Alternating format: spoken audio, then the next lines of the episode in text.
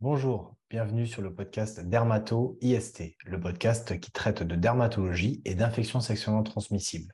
Je suis Antoine Bertolotti et je vous propose d'écouter le cours issu de la vidéo accessible sur YouTube sur les dermatoses bulleuses. Il s'agit de l'item 112 du concours de l'internat qui s'intitule Dermatose bulleuse touchant la peau et ou les muqueuses.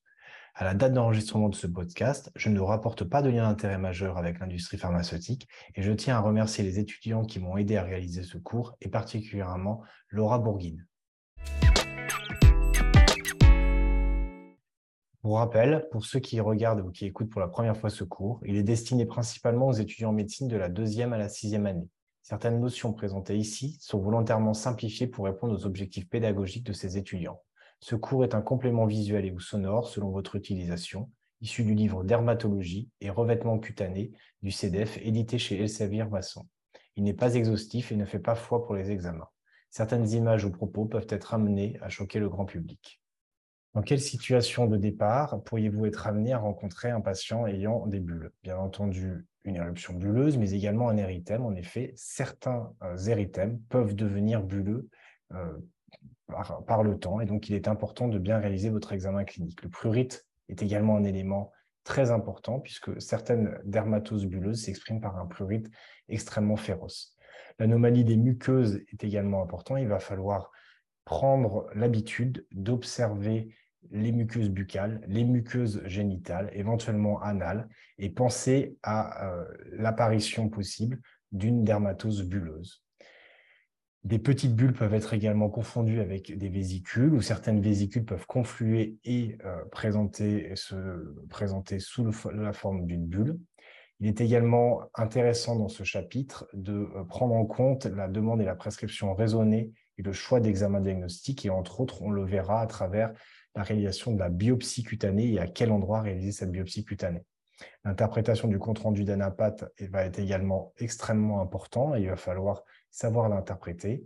Et euh, l'autre élément d'orientation diagnostique est l'hyperéosinophilie, comme, vous allez le voir, entre autres dans la bulleuse.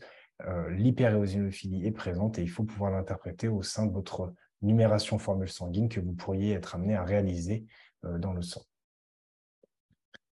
Alors, quelques points de généralité. Quand évoquer une dermatose bulleuse? Bien entendu, lorsque vous objectivez une bulle. Vous pouvez voir ici un trio de bulles, vous pouvez voir ici d'autres bulles, plus ou moins grosses, plus ou moins petites, avec parfois un érythème euh, en bordure. Souvent, ces lésions bulleuses, dans le cadre d'une paphigoïde bulleuse, vont être extrêmement prurigineuses. La peau va être euh, fragilisée par ce prurite. La bulle, sa définition, c'est une collection liquidienne superficielle de plus de 5 mm. L'autre élément, et qui est important, c'est de prendre en compte que votre bulle est possiblement fragile, c'est-à-dire que le toit de votre bulle est plus ou moins épais et peut euh, éclater et peut euh, se résorber, disparaître, être enlevé et faire apparaître ainsi une érosion post-bulleuse. Il faut donc savoir évoquer une dermatose bulleuse devant une érosion qui peut être ainsi post-bulleuse. On voit ici à travers ces photos différentes érosions post-bulleuses liées au grattage ou spontanément parce que le toit de votre bulle est trop fragile dans certaines pathologies euh, bulleuses que l'on va voir. Euh, ce toit est, trop fin et ainsi euh, laisse apparaître rapidement une érosion post-bulleuse. Il faut savoir également évoquer une dermatose bulleuse devant des croûtes ou des squames post-bulleuses. On voit ici euh, des patients qui ont présenté des dermatoses bulleuses pour lesquelles le toit de la bulle était très fin et euh, cela a amené une érosion qui a rapidement cicatrisé. quand vous avez une cicatrisation qui apparaît, vous avez une croûte qui apparaît et donc il faut savoir évoquer devant une croûte qu'il a euh, eu précédemment une érosion et que cette érosion découlait précédemment d'une bulle. Il en est de même pour des squames, où on va avoir des squames assez épaisses qui peuvent apparaître dans le cadre de euh, euh, réactions cicatricielles euh, post-bulleuses. On peut aussi noter sur ces photos des hyperpigmentations possibles majorées par le phototype 4, 5 ou 6 des patients. Quand est-ce qu'on peut évoquer aussi une dermatose bulleuse? Lorsque l'on a un décollement en linge mouillé, c'est-à-dire que vous avez l'impression que la peau est complètement humidifiée, comme si vous aviez une serviette imbibée d'eau avec euh, un certain nombre de plis et vous pouvez observer que cette peau va se décoller assez facilement et on appelle ça entre autres le signe de Nikolsky. C'est un détachement de l'épiderme en frottant la peau saine périlésionnelle. Il vous suffit alors, devant une lésion pour laquelle vous avez une suppression de dermatose bulleuse, principalement par exemple un érythème, comme on l'évoquait euh, en, introduction de ce cours dans les euh, différentes vignettes cliniques possibles, de poser votre pouce sur cette lésion inflammatoire et de voir si l'épiderme se détache en frottant cette peau qui semblait saine. Et euh, vous allez à ce moment-là confirmer que vous avez bien une dermatose bulleuse, c'est-à-dire que ce n'est pas une bulle au sens propre du terme, comme on a pu le voir sur les précédentes photos, c'est effectivement une lésion qui a euh, décollé et qui est une bulle, elle, par contre, d'un point de vue anatomopathologique. Alors, on distingue deux types de bulles, principalement les bulles sous-épidermiques et les bulles intraépidermiques. Les bulles sous-épidermiques, c'est un clivage qui apparaît au niveau de la jonction entre l'épiderme et le derme. Le plancher de la bulle euh, est donc dans le derme et le toit, c'est l'épiderme. Ce sont des bulles qu'on appelle tendues, c'est-à-dire qu'on a une bulle pour laquelle l'épiderme est suffisamment résistant pour que l'on puisse maintenir les sérosités à l'intérieur. Et vous avez donc une bulle que vous allez voir à type de bulle. Ensuite, on a de l'autre côté les bulles euh, intra-épidermiques. Là, c'est plutôt euh, le groupe des pemphigus, où on va avoir une perte de cohésion des kératinocytes, on appelle ça l'acantholyse, et qui est due à une altération des desmosomes par des auto-anticorps qu'on appelle les antisubstances intercellulaires. À ce moment-là, le toit et le plancher de la bulle sont dans l'épiderme, et on va avoir alors des bulles flasques, souples, fragiles, voire même une absence de bulles d'un point de vue clinique, vous la verrez d'un point de vue euh, microscopique, mais une absence de bulle d'un point de vue clinique et donc une érosion euh, qui va apparaître comme on a pu voir sur certaines photos précédentes. Comment cela se produit? Voilà un, rappel euh, physiopathologique histologique de la peau normale, où vous pouvez voir ici les différentes couches de l'épiderme. Vous avez le derme qui est en bas et vous avez les différentes couches de l'épiderme jusqu'à la couche cornée on observe les grosses cellules marron clair euh, à ce niveau-là, ce sont les kératinocytes, et entre les kératinocytes, on peut euh, constater que ceux-ci sont reliés par des desmosomes. Les desmosomes, ce sont euh, les éléments qui vont vous permettre l'adhérence interkératinocytaire et ils vont permettre cette cohésion au niveau de l'épiderme. Au niveau de la jonction dermo-épidermique, c'est une région qui est relativement complexe et on va y avoir ici des hémidesmosomes. On va se concentrer sur cette partie-là plus spécifiquement euh, pour la suite.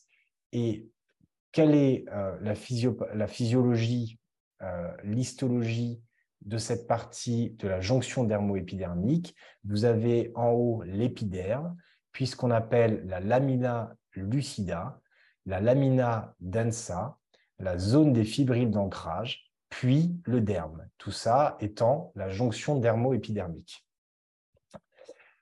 On a en haut les tonofilaments, puis ensuite les plaques d'ancrage des hémidesmosomes, puis ensuite la ligne dense extracellulaire, puis le filament d'ancrage, les fibrilles d'ancrage, et la plaque d'ancrage au niveau du derme.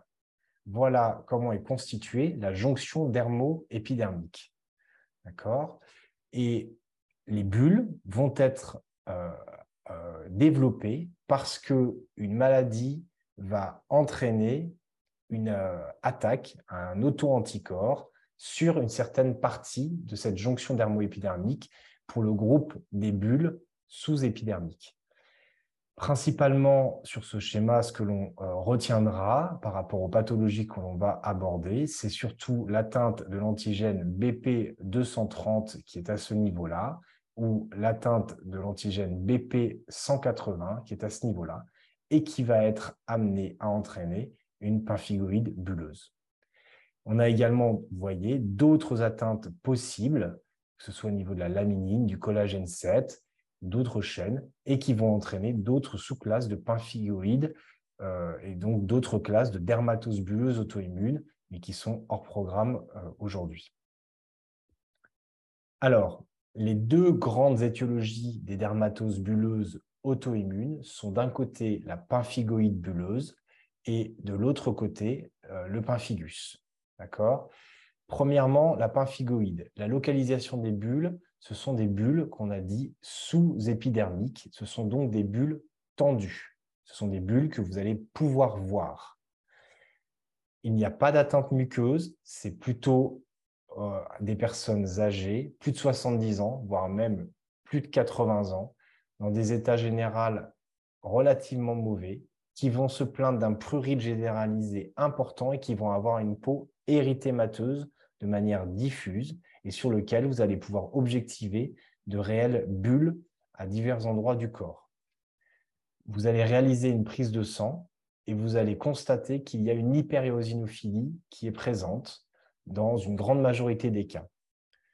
On va réaliser une biopsie et à l'immunofluorescence directe, on pourra objectiver un dépôt d'IgG de C3 sur la jonction dermo-épidermique, c'est-à-dire à, l'endroit où la peau s'est décollée.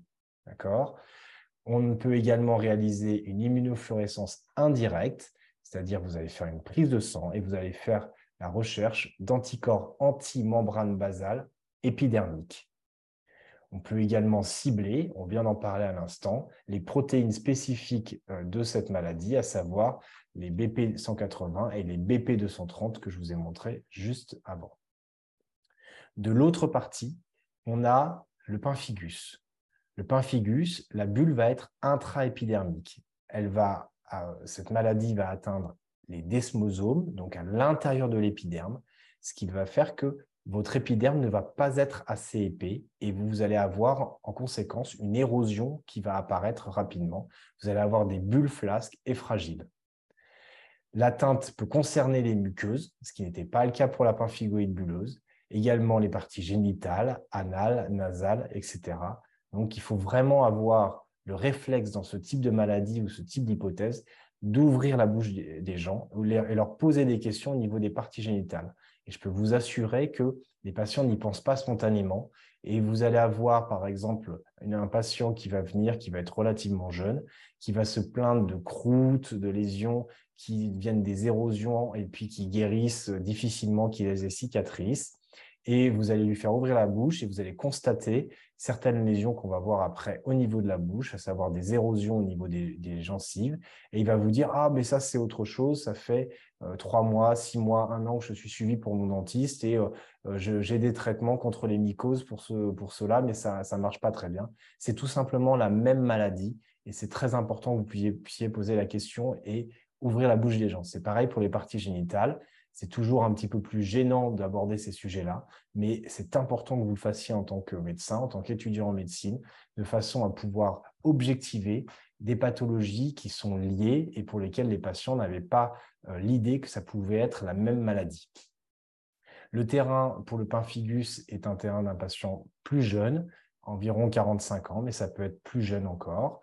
Et au niveau de la peau périlésionnelle, généralement, elle est relativement saine vous avez ce qu'on appelle le signe de Nikolsky, c'est-à-dire que sur des lésions euh, érythémateuses, inflammatoires, vous allez mettre votre doigt dessus et vous allez faire décoller l'épiderme euh, à ce niveau-là parce que la peau est extrêmement fragile puisque le décollement se fait au sein de l'épiderme. À l'immunofluorescence directe, vous allez à ce moment-là également objectiver des dépôts d'IgG et de C3 à la surface des kératinocytes, par contre, cette fois, ce qui va vous donner une image en résille ou aussi on appelle ça en nid d'abeille. Vous allez voir l'ensemble des kératinocytes qui vont finalement s'afficher, l'ensemble des desmosomes qui vont s'afficher, qui vont faire une image en nid d'abeille. En immunofluorescence indirecte, vous allez par contre avoir des anticorps anti-substances intercellulaires qui vont être objectivés dans le sang. Et en ELISA, vous allez pouvoir euh, voir plus précisément les desmogléines 1 pour les pemphigus superficiels et les desmogléines 3 pour les pemphigus vulgaires. Voilà quelques photos d'un côté de la pemphigoïde bulleuse, un patient, on a dit, âgé, avec des lésions érythémateuses sur lesquelles vous allez pouvoir objectiver de réelles bulles tendues, mais également des zones où les bulles ont déjà été percées, où le toit euh, s'est décollé. Vous allez pouvoir avoir également des érosions qui sont généralement assez bien circonscrites. Euh, le patient va se plaindre, comme je vous l'ai dit, d'un prurite important. De l'autre côté, on a euh, un pemphigus avec cette fois-ci une atteinte de la peau possible, hein, bien entendu, euh, qui va avoir des, aspects plus ou moins euh, différents selon le type de pemphigus, qui soit superficiel, vulgaire et les autres formes qui ne seront pas abordées ici. Et vous allez avoir euh, des lésions croûteuses assez rapidement puisque la peau va essayer de se cicatriser.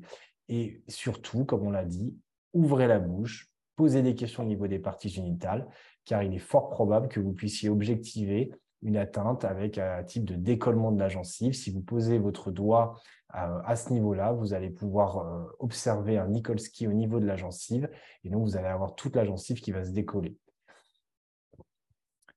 Comment ça se passe d'un point de vue anatomopathologique Vous avez ici une image de pemphigoïde bulleuse et de l'autre côté de pemphigus. La pemphigoïde bulleuse, vous la voyez euh, ici très clairement. Vous avez une bulle, vous avez cette sérosité euh, qui apparaît entre le derme et l'épiderme. D'accord?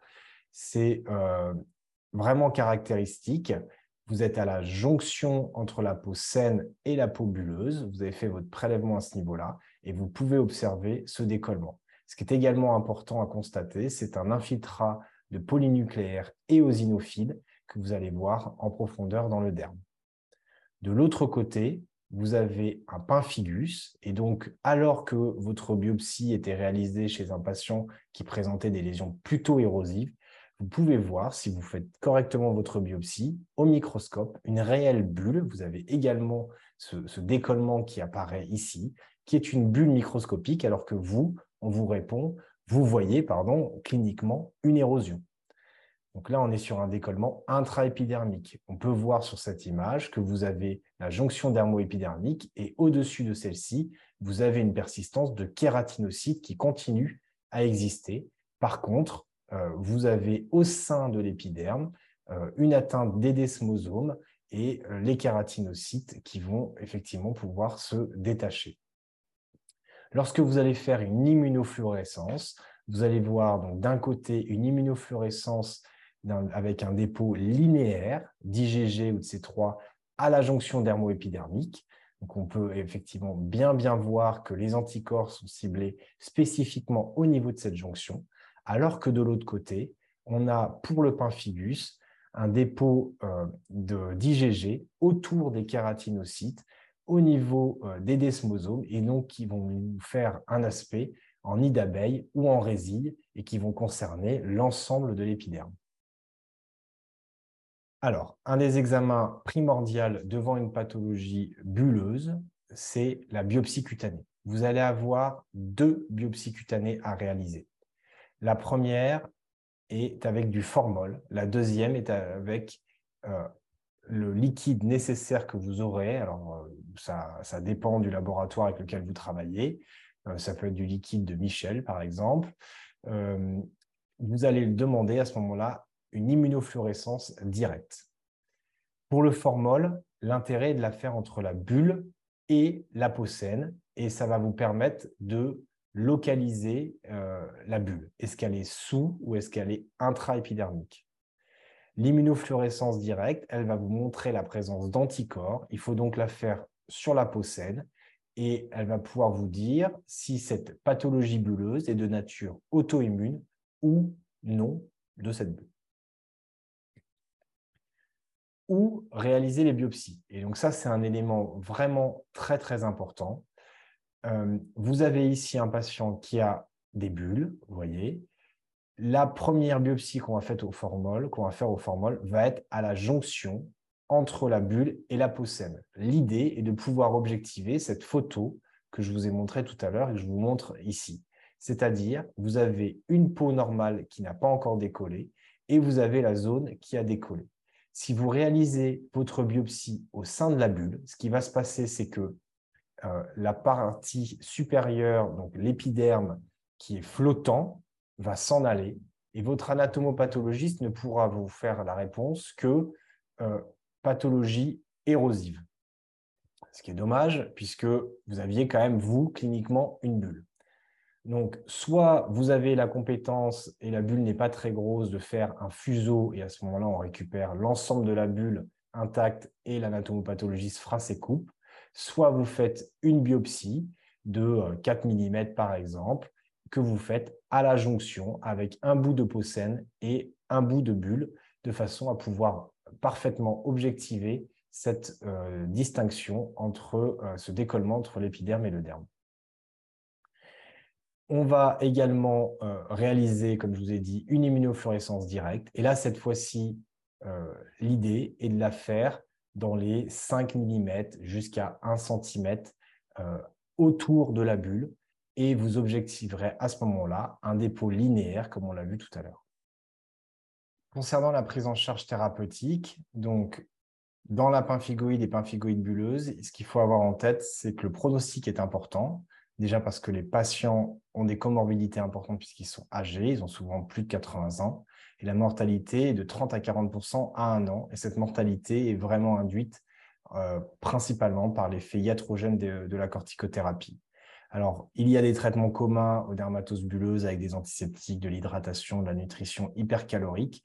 Mais ce qu'il faut vraiment avoir en tête, c'est que euh, le traitement de la pemphigoïde bulleuse va surtout être réalisé à travers des corticoïdes locaux, à savoir 20 à 40 grammes par jour, ce qui peut correspondre à 3-4 tubes de clobétasol euh, par jour que l'on va faire euh, réduire progressivement sur 6 à 12 mois et ça permet une meilleure tolérance que la voie générale de la corticothérapie. Cette corticothérapie à 0,5, 0,75 mg kg peut être employée également, mais euh, beaucoup moins en raison euh, des comorbidités et du risque iatrogène d'une corticothérapie générale chez ces patients. De l'autre côté, le pemphigus a une mortalité de 10%, essentiellement liée également à la iatrogénie. Euh, on est quand même face à des patients généralement plus jeunes, je vous disais tout à l'heure, moyenne d'âge 45 ans. on va réaliser des traitements locaux à type euh, d'antiseptique, mais également hydratation et nutrition hypercalorique.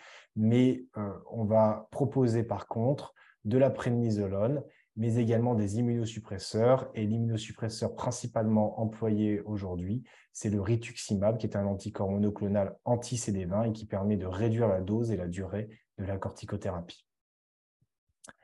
Alors, il existe d'autres étiologies aux dermatoses euh, bulleuses entre autres les toxidermies bulleuses à type de syndrome de l'aïeul, que vous reverrez également dans l'item 115, l'érythème polymorphe bulleux également, mais vous pouvez tout simplement avoir des bulles d'origine thermique, d'origine caustique, à la suite d'un coup de soleil, de piqûres d'insectes, de vascularite, de lupus, euh, mais également de porphyrie cutanée tardive, vous allez avoir une bulle en zone photo-exposée. Chez les enfants, il faut également penser à l'impétigo tout simplement, mais aussi à l'épidermolyse bulleuse héréditaire ou l'épidermolyse staphylococcique. Et puis, il existe d'autres euh, dermatoses bulleuses euh, à type de pemphigoïde gravidique, pemphigoïde cicatricielle, épidermolyse bulleuse acquise, dermatose IgA linéaire, dermatite herpétiforme ou encore pemphigus paranéoplasique.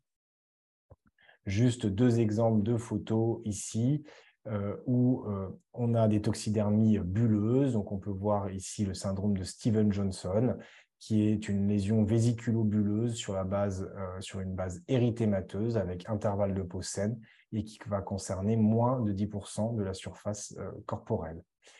il va s'agir d'un début brutal et d'une évolution rapide avec des signes généraux imposant une hospitalisation en urgence et surtout lorsqu'il va s'agir d'un syndrome de l'aïeul, où là, vous avez un exanthème diffus, un décollement en linge mouillé avec une atteinte de plus de 30% de la surface corporelle, qui va souvent nécessiter des soins de réanimation, euh, où vous allez devoir faire une réhydratation hydroélectrolytique importante, euh, lutter contre les surinfections euh, locales et surtout identifier quelle en est la cause. Et principalement, il s'agit d'une cause médicamenteuse et donc il va falloir identifier quel est le médicament qui a le délai le plus imputable.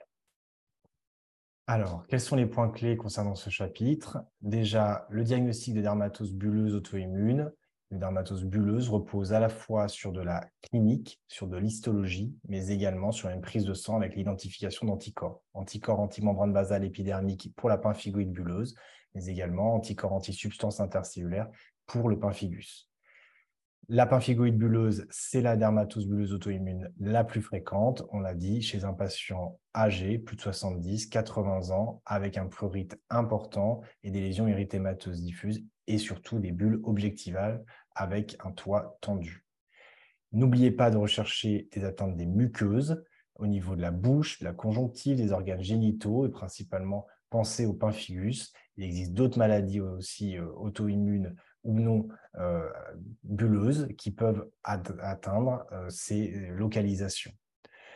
Les anticorps vont cibler des protéines d'adhérence, soit de la jonction dermoépidermique, soit de la jonction interkératinocytaire, comme on l'a vu. Les anticorps anti-épidermes fixés in vivo sont détectés par immunofluorescence directe. Les anticorps sériques sont détectés, eux, par immunofluorescence indirecte, immunotransfert ou même ELISA. Devant une dermatose bulleuse étendue ou rapidement évolutive, il faut envisager une hospitalisation. Vous avez vu juste avant les cas euh, de toxidermie où, bien entendu, la question ne se pose même pas. Le traitement des dermatoses bulleuses auto-immunes repose sur la corticothérapie, si possible principalement locale pour la dermatose bulleuse de type pemphigoïde bulleuse, mais euh, la voie générale peut être également employée. On peut également l'employer pour le pemphigus. N'oubliez pas également les immunosuppresseurs type rituximab pour le pemphigus. Mais attention aux complications iatrogènes, c'est finalement ce qui euh, entraîne euh, une majoration de la mortalité dans ces maladies. Et donc, il faut savoir vraiment poser euh, le bénéfice-risque et surveiller, suivre les malades. Voilà, ce cours est terminé. Merci à tous pour votre attention. J'espère que ce podcast vous a plu. N'hésitez pas à revoir ce cours en vidéo sur YouTube pour mieux apprécier les photos. Si vous avez des questions, n'hésitez pas à les laisser en commentaire ou à m'écrire à dermato.ist.gmail.com. J'essaierai d'y répondre ou de réaliser du contenu supplémentaire pour clarifier certains points. À très bientôt sur Dermato IST.